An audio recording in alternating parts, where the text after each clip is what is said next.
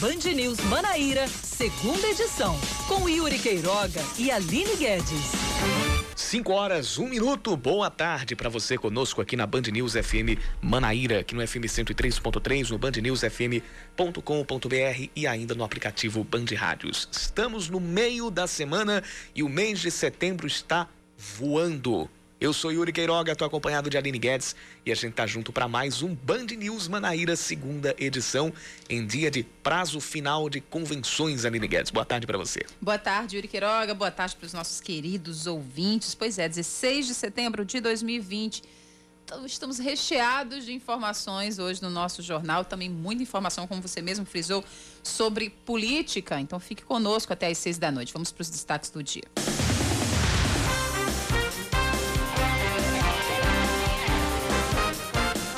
E nós já vamos de imediato aos destaques das eleições.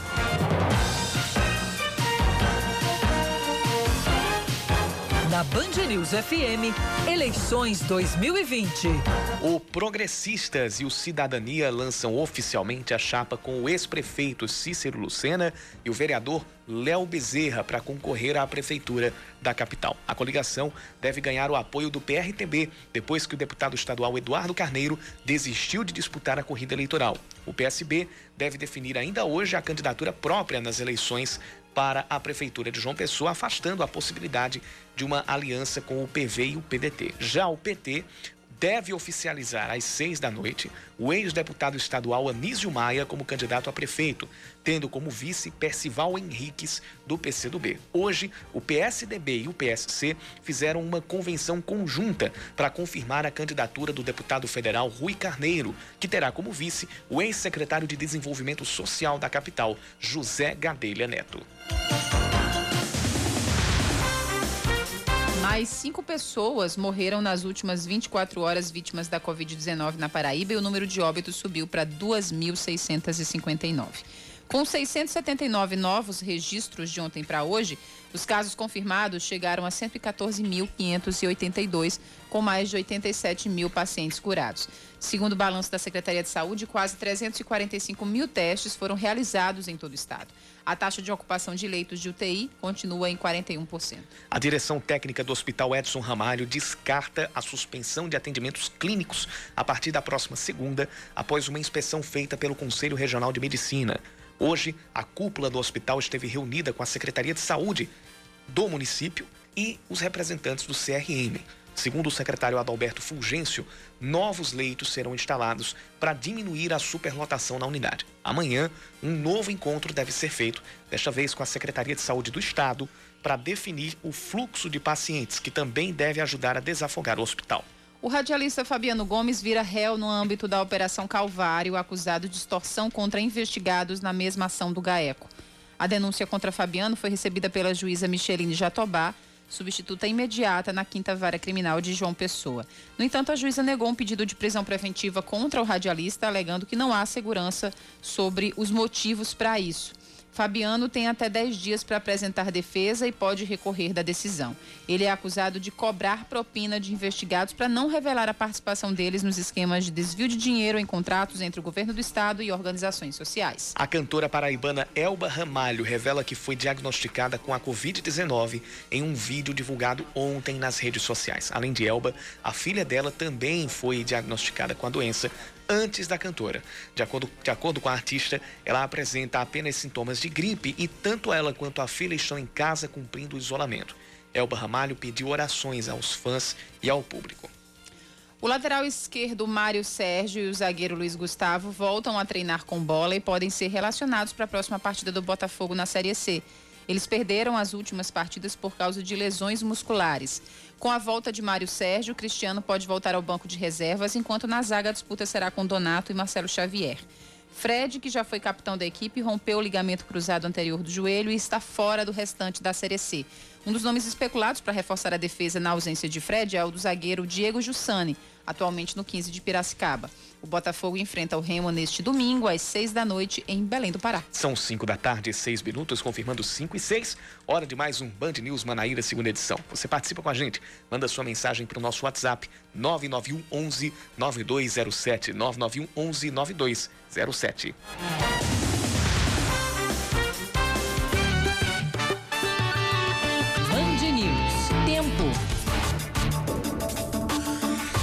Tempo nublado aqui na capital, já choveu um pouquinho aqui há cerca de 20 minutos e há previsão ainda de mais pancadas de chuva. Podem ser rápidas e isoladas. A gente continua com o tempo instável até o fim do dia e a temperatura deu uma queda.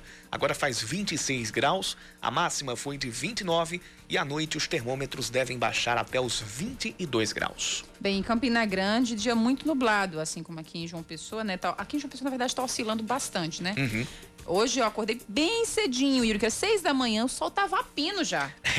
Muito forte A já o sol e aí depois chuva. A primavera tá chegando. Está E- chegando. E geralmente, e aqui é o seguinte, tava, tava comentando com uns amigos que geralmente a gente costuma sentir é, muito calor, talvez até mais do que no início do verão, agora um pouco depois da primavera, que é quando o sol tá a pino mesmo, a gente tá mais próximo da linha do Equador. Então no início da primavera, o sol tá alinhado justamente com ah, o Equador, com a linha do Equador. Então, um pouquinho depois da primavera e um pouquinho antes do outono, ali no final do verão, são períodos que a gente aqui tem um calor daqueles. Pois é, e o pior é essa oscilação que aí chega o, fam- o famigerado mormaço. Uhum. Não é, Yuri Queiroga? Bem, em Campina Grande, a quarta-feira foi muito nublada. É, a máxima atingiu os 27 graus. Nesse momento, os termômetros marcam 23. Durante a noite, pode sim cair uma chuvinha e a temperatura cai, chega aos 17 graus.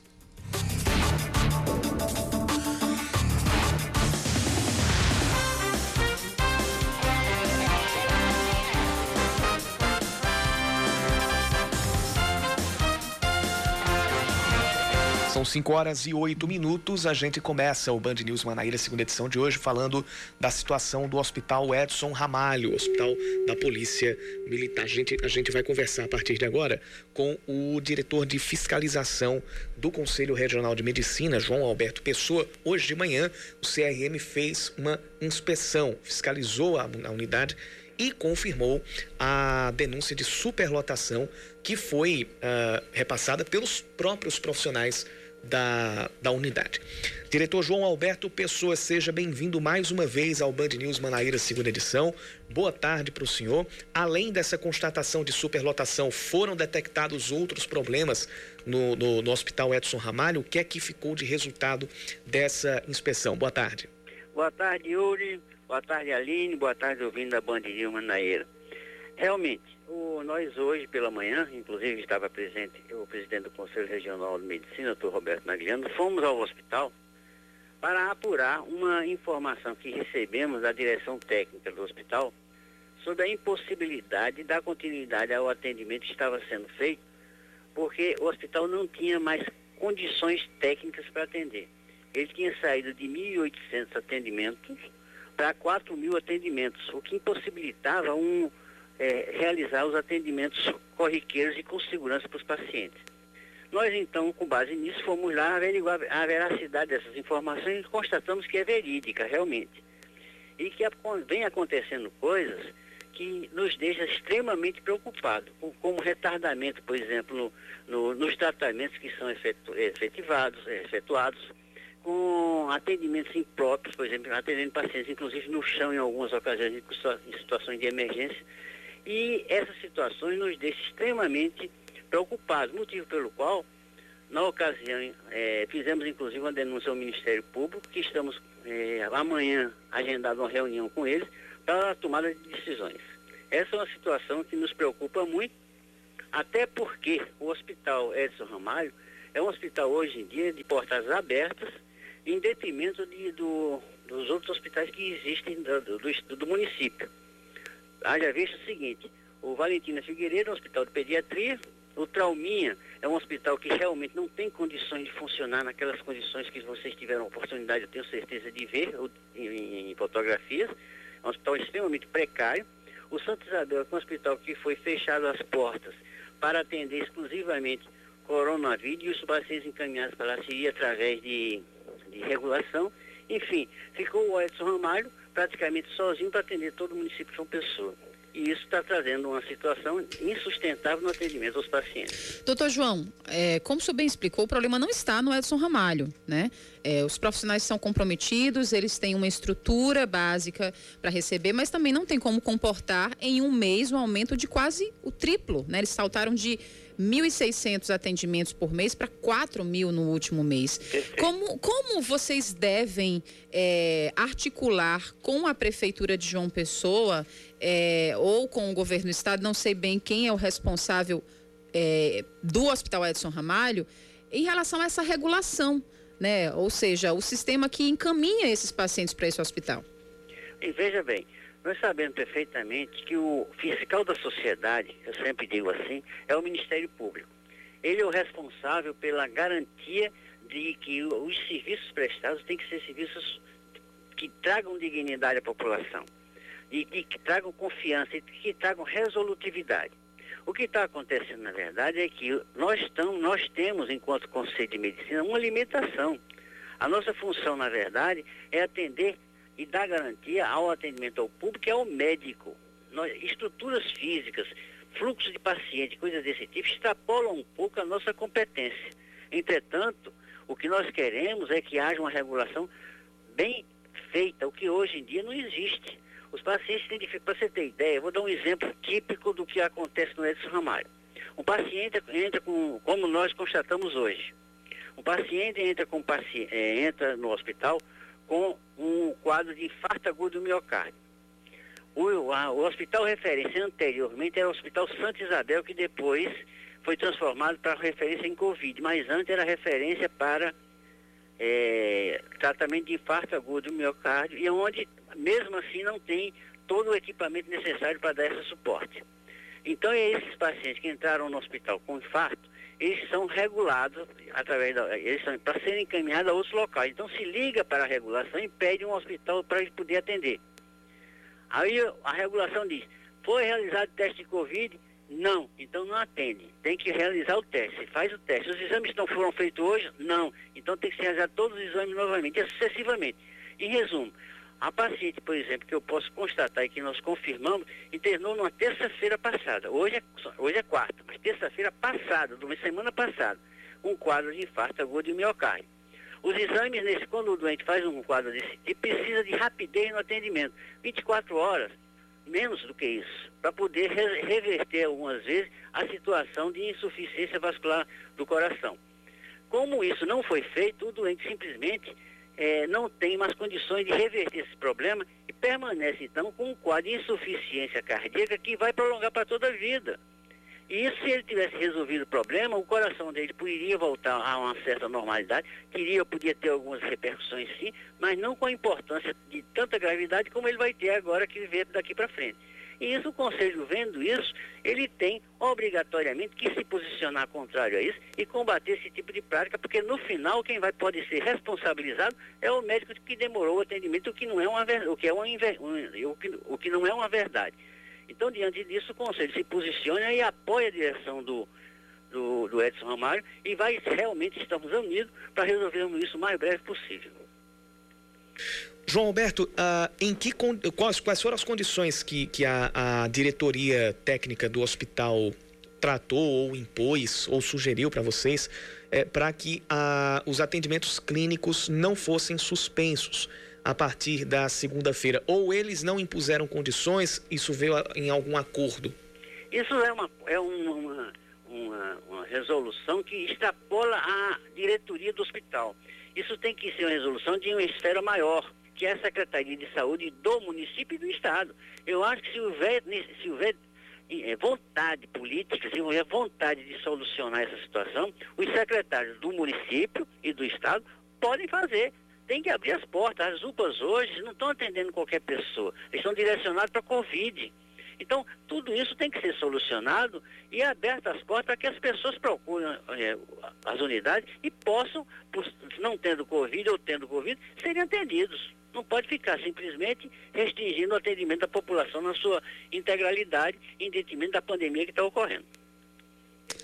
Pois bem, então, a gente conversou com o diretor de fiscalização do CRM Paraíba, João Alberto Pessoa, agradecendo mais uma vez a disponibilidade de sempre do CRM em esclarecer esses questionamentos aqui na Band News FM. E a gente aguarda também os, as os próximos capítulos, né, para saber como é que vai ficar a situação, não só do Edson Ramalho, mas de toda, todo o sistema público de saúde aqui da nossa capital. Muito obrigada, doutor João. É, agradeço também, Yuri, Aline e aos ouvintes da Band News Manaíra. Uma boa tarde a todos. Obrigado. A gente conversou aqui com o diretor de fiscalização do CRM, João Alberto Pessoa. Inclusive, só fazendo um complemento sobre esse mesmo tema, o, o, secretário eh, Adalberto Fulgêncio se reuniu hoje com os diretores do hospital e propôs a abertura de novos leitos para diminuir essa sobrecarga do Edson Ramalho. Isso, no caso, segundo o secretário, descartaria a suspensão dos atendimentos clínicos. Uma outra reunião vai ser realizada amanhã, é, amanhã pela manhã, com o secretário de saúde do Estado, Geraldo Medeiros, para tratar sobre essa questão da regulação, que são os fluxos de atendimento. Né, visualizando a possibilidade de deixar sob responsabilidade do Edson Ramalho apenas o, o atendimento aos pacientes que realmente necessitarem de suporte hospitalar. Isso também, segundo o secretário, aliviaria a pressão sobre a urgência do hospital. Nesta reunião de amanhã também estará presente o secretário de saúde do município, Adalberto Fulgêncio. Ou seja, até o fim dessa semana a gente deve ter novidades a respeito da situação do hospital. 5 e 18, a gente volta já.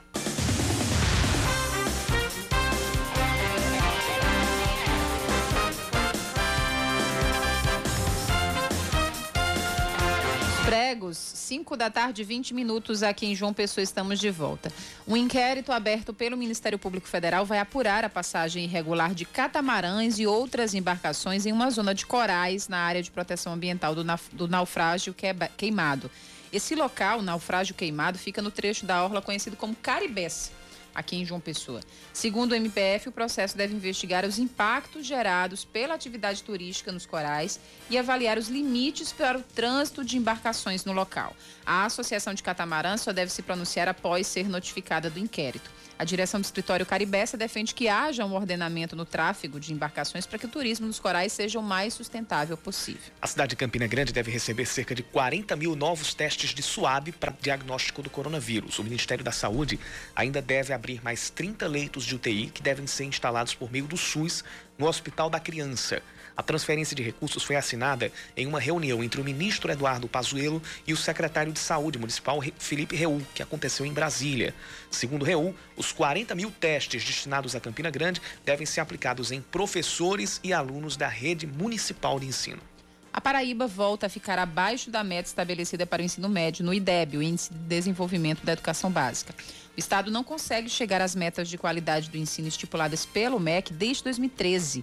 No IDEB, relativo a 2019, que foi divulgado ontem, a Paraíba atingiu média 4 mas a média, a meta era de média 4,6. As escolas estaduais registraram 3,6, enquanto a meta estabelecida pelo IDEB era 4,2.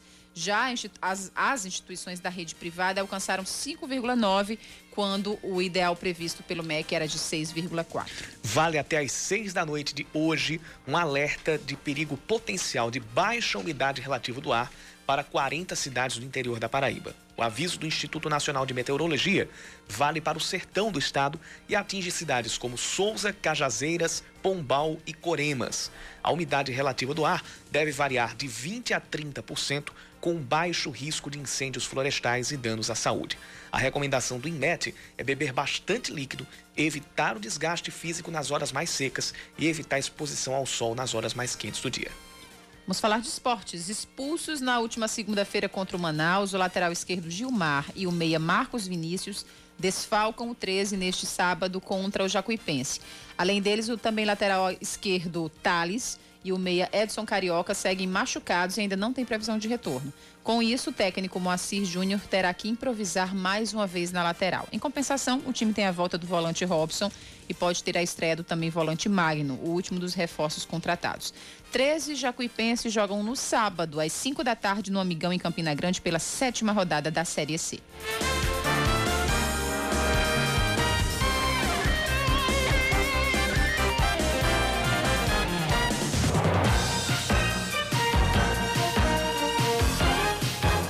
Band News FM, eleições 2020.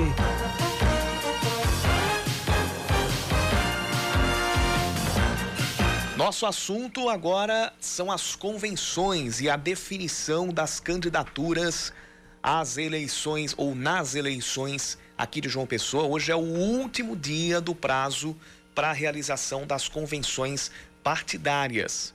A gente tem várias legendas definindo hoje as coligações e as candidaturas a prefeito e também a vereador. Hoje a gente teve uma convenção conjunta entre o PSDB e o PSC. O evento aconteceu à tarde no Mirante Altiplano, lá no Portal do Sol. E o deputado federal Rui Carneiro teve o nome homologado pelo partido como candidato a prefeito de João Pessoa. Durante a convenção partidária, Rui falou sobre as propostas de governo e a gente vai acompanhar a. A gente, a gente vai ouvir aqui a palavra do, do, do Rui Carneiro. Ele terá como vice na, na chapa o ex-secretário de. O ex-secretário de, de Desenvolvimento Social, que é o José Gadelha Neto. Daqui a pouco a gente vai ouvir a palavra do, do Rui Carneiro, que até pouco tempo fazia, no caso o parlamentar, fazia parte da base aliada do prefeito Luciano Cartacho. Inclusive, é, o, o, PSDB in, integrou a, a, a, base desde 2016, integrou uma grande coligação é, que esteve junto com a candidatura de Luciano Cartacho e agora vai com candidatura própria. Como nós falamos, o vice escolhido para a disputa é o ex-secretário de Desenvolvimento Social da Prefeitura, na gestão de Luciano Cartacho, José Gadelha Neto, do PSC.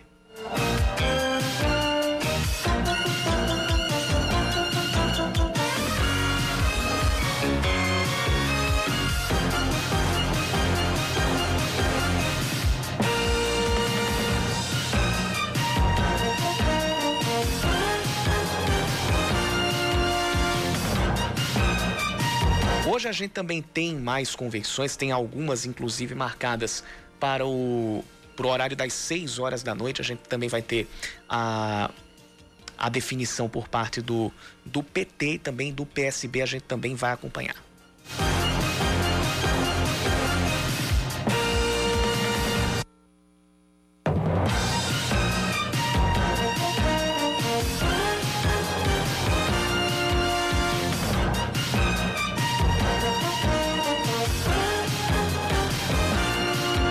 Aqui da convenção do, do PSB, inclusive essa, ela, ela tá, tá esteve marcada para agora à tarde, está acontecendo nesse momento, né, Aline? Pois é, o, inclusive o nome do ex-governador Ricardo Coutinho foi cotado para disputa mas a situação do socialista não é favorável. Ele está elegível, tentou emplacar sem sucesso a mulher Amanda Rodrigues e agora existe uma especulação de que seja anunciada a candidatura da deputada estadual Estela Bezerra à prefeitura de João Pessoa.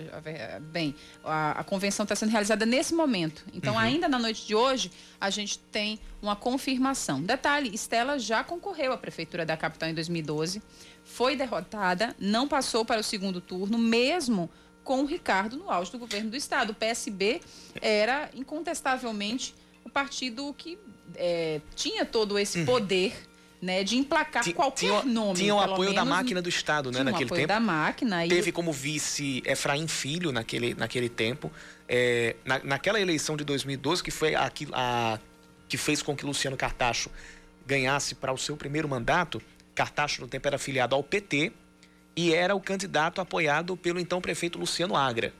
Quando Ricardo Coutinho saiu da prefeitura para ser candidato a governador, Luciano Agra eh, assumiu a prefeitura, depois não houve uma continuidade da aliança entre Luciano Agra e Ricardo Coutinho e Luciano Agra passou a apoiar a chapa que então teve Luciano Cartacho, à época filiado ao PT, e o Nonato Bandeira. Estela Bezerra concorreu também com Cícero Lucena, Cícero foi candidato naquela, naquela eleição, e José Maranhão. José Maranhão também foi um dos candidatos pelo então PMDB. Foram seis candidatos naquela ocasião. A gente teve seis em 2012, teve quatro em 2016 e agora tem a possibilidade de ter 12 candidatos à, à prefeitura, 12 ou 13 candidatos até à prefeitura aqui em João Pessoa em 2020. Outra convenção realizada foi a do Partido Verde, presidido no estado por Luciano Cartacho, que é o atual prefeito de João Pessoa. E o partido ratificou a chapa e a coligação com o PDT, levando os nomes de Edilma Freire como candidata a prefeita e Mariana Feliciano como vice. A convenção conjunta está sendo feita no ginásio Hermes Taurino, lá em Mangabeira. Edilma é cunhada de Cartacho e foi secretária de Educação de João Pessoa durante todos esses oito anos. A vice, Mariana Feliciano, é filha da vice-governadora do estado, Lígia Feliciano, e do deputado federal Damião Feliciano, o doutor Damião, ambos do PDT. A aliança foi tida como uma surpresa, uma vez que o partido esperava-se que o PDT seguisse o Cidadania do governador João Azevedo, que formalizou apoio ao pré-candidato do Progressistas Cícero Lucena e indicou o vice, o vereador Léo Bezerra. Então, PV e PSB já fizeram. É, o PSB está fazendo a coligação agora, o PV fez, o PSDB também fez a sua convenção junto com o PSC. O PSB está fazendo agora, o PT deve fazer a sua, a sua convenção às 6 horas da noite. E a gente também já teve outra convenção sendo, uh, sendo realizada. Pois é. A, a, o Solidariedade fez uma convenção conjunta com o PSL. Esse evento aconteceu ontem no auditório da Asplan, que é a Associação dos Plantadores de Cana da Paraíba. O vereador João Almeida teve o nome homologado pelo Solidariedade, mas é, para a disputa da Prefeitura de João Pessoa. E o vice escolhido para a disputa foi o advogado Carlson Figueiredo, que é presidente do, do diretório do PSL aqui na capital. Durante essa convenção, convenção partidária, João falou sobre as propostas de governo, ele que fazia parte até pouco tempo da base aliada do prefeito Luciano Cartacho, do Partido Verde.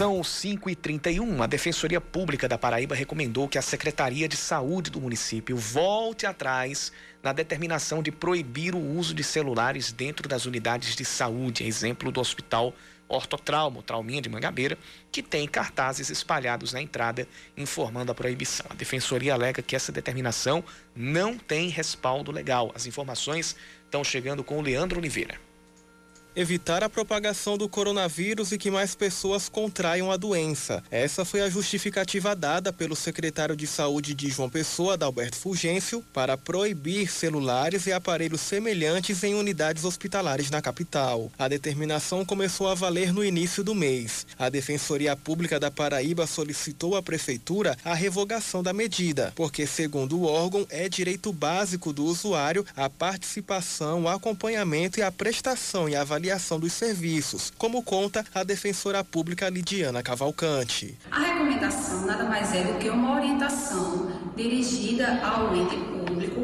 para que se proceda com, com o correto cumprimento da lei. É uma tentativa de solução extrajudicial do conflito.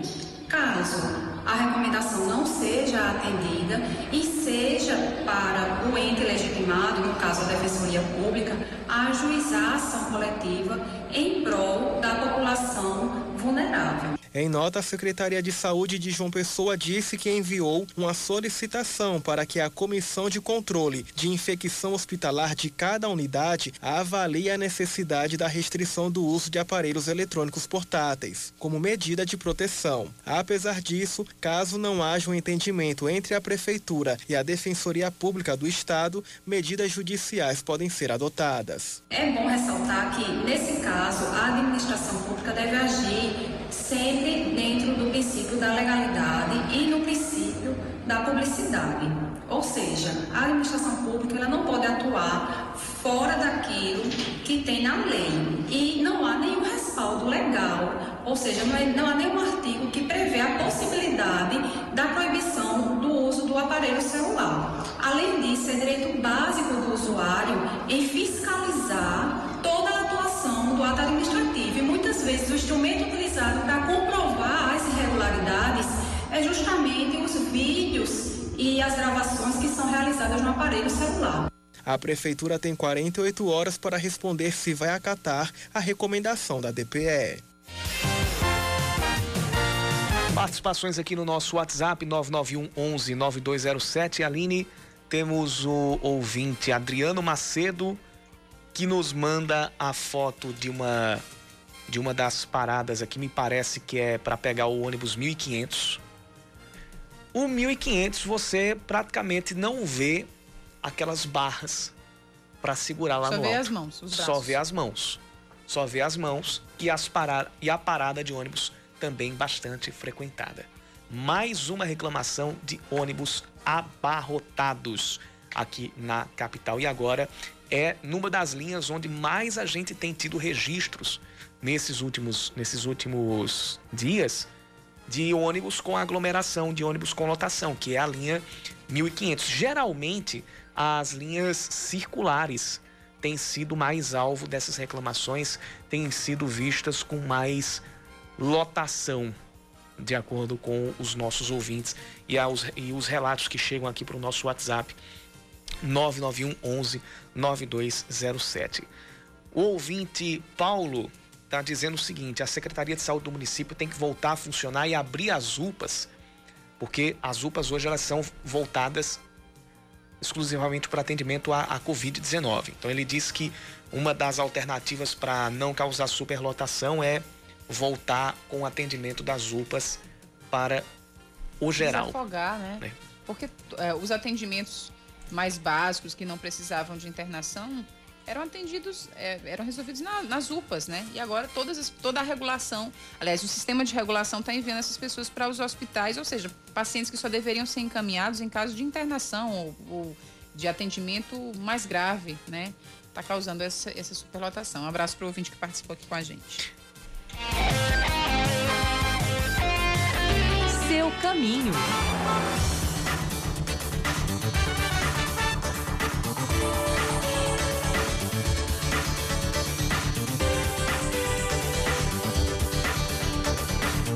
Informações do trânsito, a gente tem a, a CEMOB informando que a avenida, a principal dos bancários, na verdade, o mapa da CEMOB está informando que a principal dos bancários está com trânsito mais pesado a partir da curva do Carrefour. E, na verdade, esse trânsito começa antes, ali na Via Expressa Padre Zé. Quem já está passando ali na frente da UFPB, começa a pegar trânsito intenso na Via Expressa Padre Zé até a esquina da principal dos bancários com a José Alves Conserva. Com a José Alves Conserva não, com a José Alexandre de Lira. A do outro lado aqui é Luiz Alves Conserva, não é José Alves Conserva. Troquei os nomes aqui. Ah, na frente da principal, na frente da Praça da Paz e também do Shopping Sul, a gente também tá com um trânsito pesado neste momento também no sentido eh, centro-bairro. No bairro centro, por enquanto, é, tudo o trânsito está fluindo bem. Na BR-230 já começamos a ter trânsito complicado em dois pontos pelo menos. Os dois são do sentido João Pessoa Bahia. É, quem está descendo, quem está subindo, perdão, do da alça da Beira Rio lá para o, o viaduto da Pedro II, passando pela ladeira do Castelo Branco, pega trânsito intenso em todo esse trecho. E depois do viaduto do Geisel, voltamos a ter engarrafamento entre o Parque de Exposições e o viaduto de Oitizeiro, também no sentido João Pessoa, Bahia.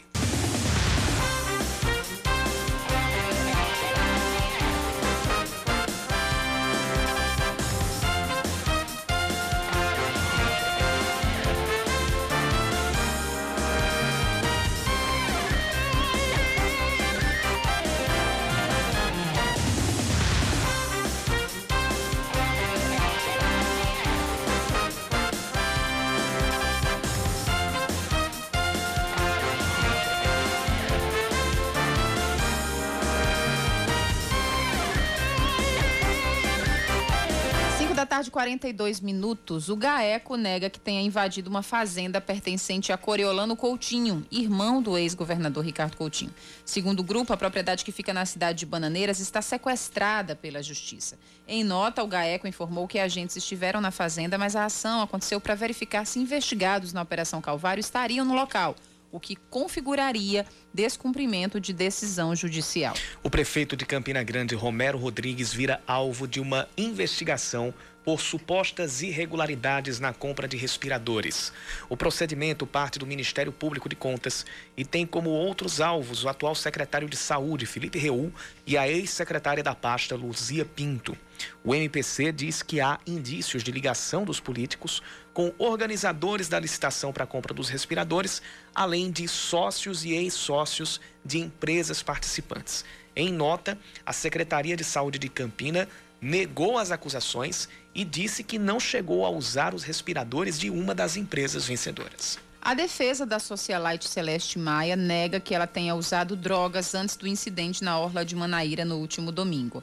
Celeste foi detida e levada para a penitenciária Júlia Maranhão, mas na última segunda foi solta na audiência de custódia mesmo tendo que cumprir medidas cautelares. Segundo a PM, foi encontrada uma substância semelhante à cocaína no carro após a abordagem e Celeste tinha sinais de embriaguez. Ela estava com a habilitação vencida e a documentação do carro atrasada. O presidente Rodrigo, ah, o presidente da Câmara dos Deputados, Rodrigo Maia, testa positivo para a Covid-19 nesta quarta-feira. Ele manifestou sintomas brandos da doença e está se tratando na residência oficial da Câmara dos Deputados, onde seguirá em isolamento, respeitando as recomendações médicas. A informação foi confirmada pela própria assessoria da Câmara dos Deputados.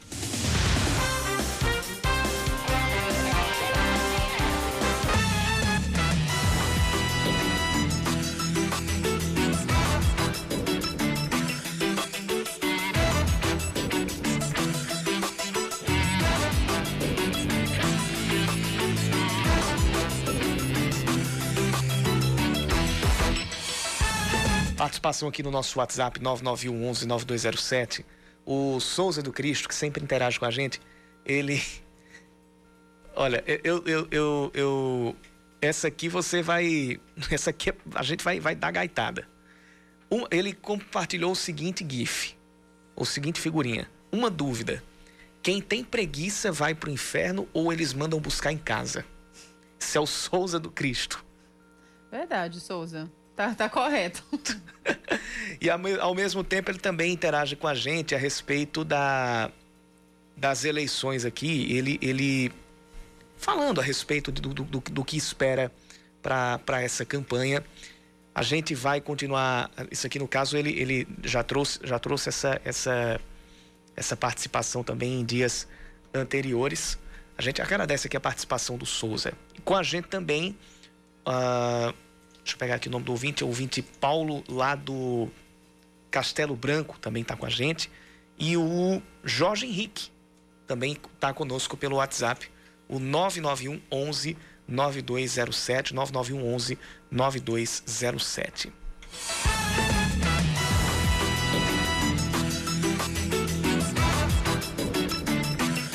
Apesar de reabrirem essa semana para atendimento presencial, as agências do INSS na Paraíba continuam sem perícias médicas. Informações com Andresa Buzani.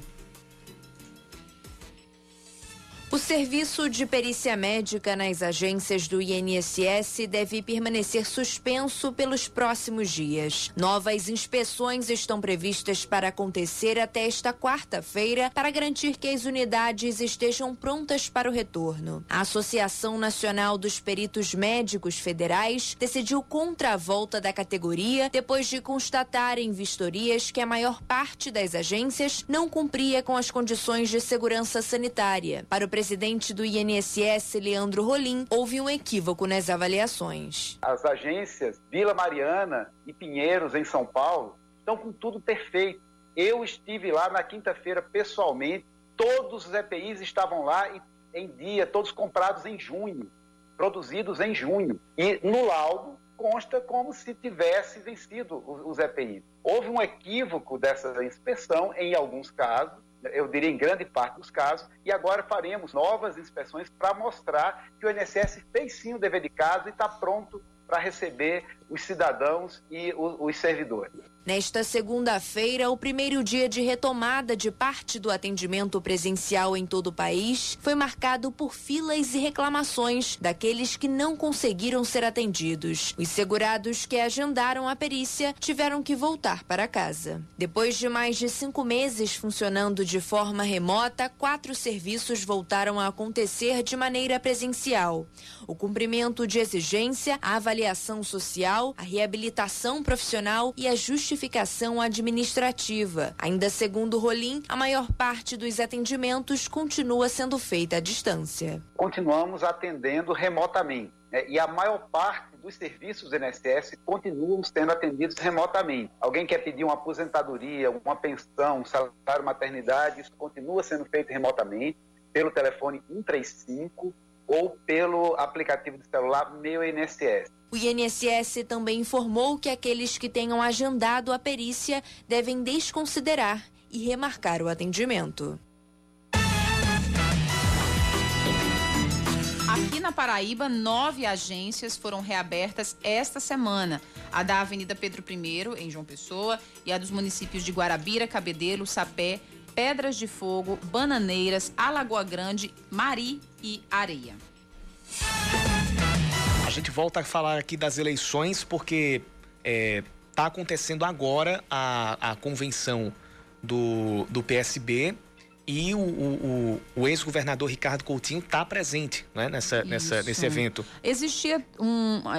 Era cogitado que o PSB se aliasse ao PT, é, Yuri Queiroga, mas essa essa especulação não passou de especulação, isso porque o PT já fechou, é, segundo informação de bastidores, a convenção do PT vai acontecer agora há pouco, agora há pouco, né? Daqui a pouquinho. Daqui a pouco, às seis horas. Seis da noite, mas já há um consenso nos bastidores que o nome de Anísio Maia está fechado, ou seja, o PT vai, deve manter Anísio Maia. É, para a chapa né, petista, para a prefeitura. E o PSB, dessa forma, então, deve ter uma chapa. É, puro sangue, puro né? sangue aqui em João Pessoa, né? E aí estamos na expectativa para saber quem, qual será o nome anunciado pelo PSB. Além do ex-governador Ricardo Coutinho, que afirmou em suas redes sociais né? Pelo menos de forma. Deu, deu aquele, aquela deu mensagem, né? entender, né? Deu né? aquela mensagem. Uma mensagem subliminar. Citou José Américo, né? Isso, que o nome seria o dele, né, para disputar a prefeitura, mas ainda há essa possibilidade do nome anunciado ser o da Estela Bezerra. Né? A convenção está acontecendo durante as nossas informações locais, os nossos breaks, a gente aparece, a, traz a informação em primeira mão de qual nome será o que vai disputar a prefeitura de João Pessoa pelo PSB. Juntamente com o PT, provavelmente essa especulação não vai sair do burburinho mesmo, né? Anísio Maia deve ser o nome anunciado agora, daqui a pouquinho, às seis da noite, pelo PT.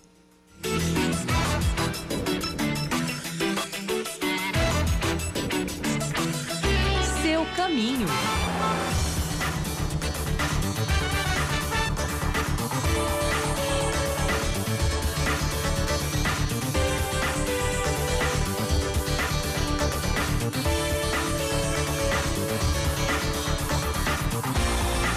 Informações da CEMOB, Pedro II com trânsito complicado a partir do Hemocentro até o semáforo lá da Avenida Rui Carneiro, da Avenida Rui Barbosa, agora Rui Carneiro, na Rui Barbosa, aqui no bairro da Torre.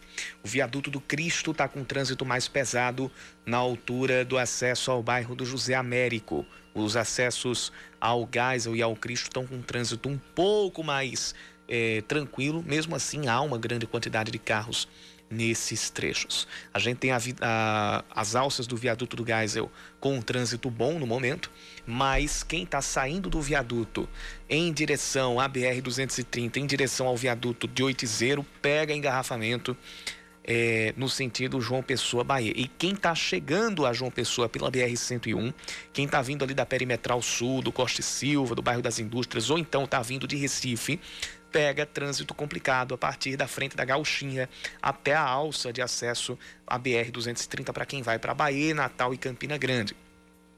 Outros pontos com trânsito complicado até agora são a Avenida Hilton Souto Maior, no sentido uh, no sentido viaduto do Cristo, para quem está é, um pouco antes ali do da AIC, trânsito começa a ficar complicado naquele trecho e vai até a rotatória do José Américo, a rotatória para quem vai para a lateral da Transnacional ou então para quem vai voltar para o Geisel em direção ali à rotatória do Cajueiro e também ao bairro do Cuiá. A gente também está com um trânsito mais intenso na BR-230 entre a Promac e o Hospital de Trauma no sentido Cabedelo João Pessoa. É, voltando ali para a Avenida Epitácio Pessoa. No retão de Manaíra, por enquanto, o trânsito é mais intenso só depois ali da esquina com a. Aliás, depois da esquina, não, depois da saída para quem está vindo ali da Avenida Sapé.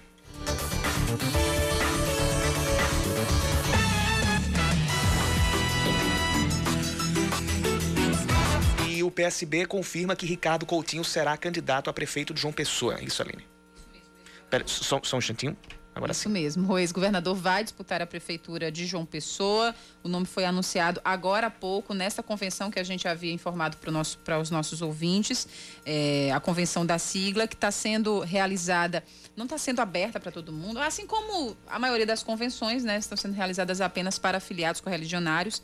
É, o ex-gestor que vinha tentando sem sucesso a composição de uma chapa, é, chegou a procurar a ex-presidente, o ex-presidente Lula, presidente nacional do PT, Gleisi Hoffmann, para garantir esse apoio da sigla para a disputa. É, essa composição poderia atrair também o PCdoB, mas essas pretensões é, não foram, não seguiram adiante, já que o PT anunciou anunciou não, né? Marcou para logo mais às seis da noite a sua convenção, mas o nome do deputado estadual Anísio Maia já é dada como certa. Então, a gente não sabe ainda quem é o vice, mas o nome de Ricardo Coutinho já está é, fechado, é, já foi anunciado na convenção que está acontecendo é, nessa, nesse finzinho de tarde aqui em João Pessoa.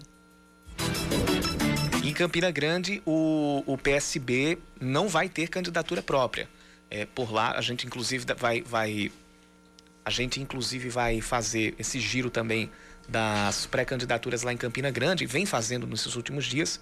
Por lá, o PSB deve apoiar a candidatura do PSOL, que terá a, o advogado Olímpio Rocha como candidato a prefeito.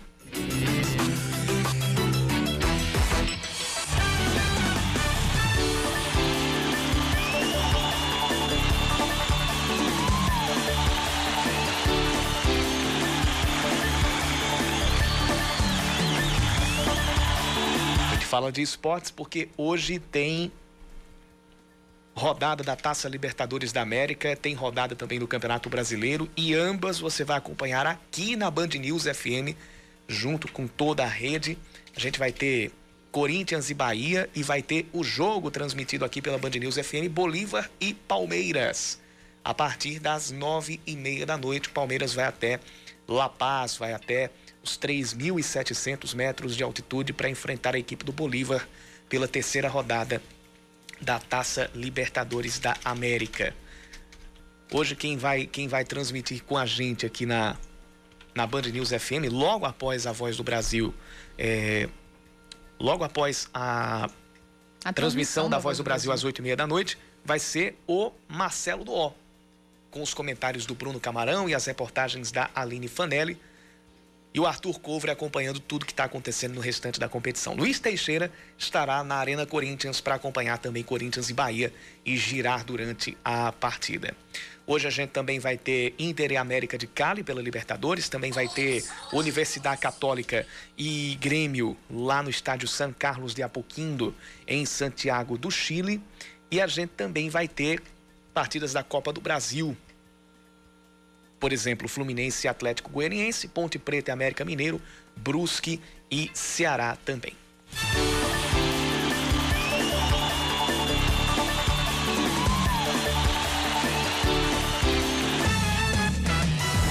São 5h58, eu digo até amanhã.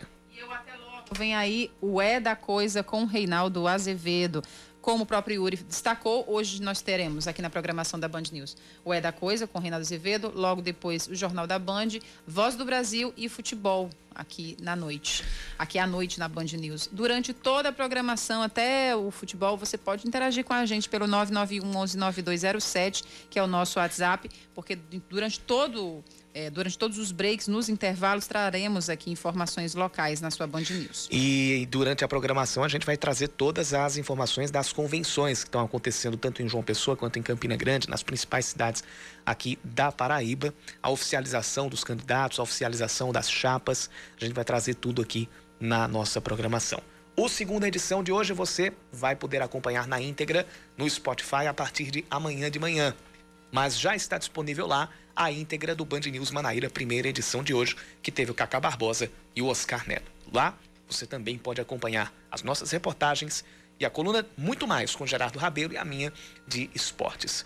Você pode procurar pelo pela aba de pesquisas Band News FM Manaíra lá no Spotify. Se você não tiver Spotify, pode procurar a gente pelo Anchor, A N C H O R. A plataforma gratuita Anchor também tem os nossos conteúdos. Siga a gente pelo Instagram também, arroba Band News FM Manaíra. Vem aí Reinaldo Azevedo e o É da Coisa e a gente volta amanhã às 5 da tarde. Cheiro para todo mundo.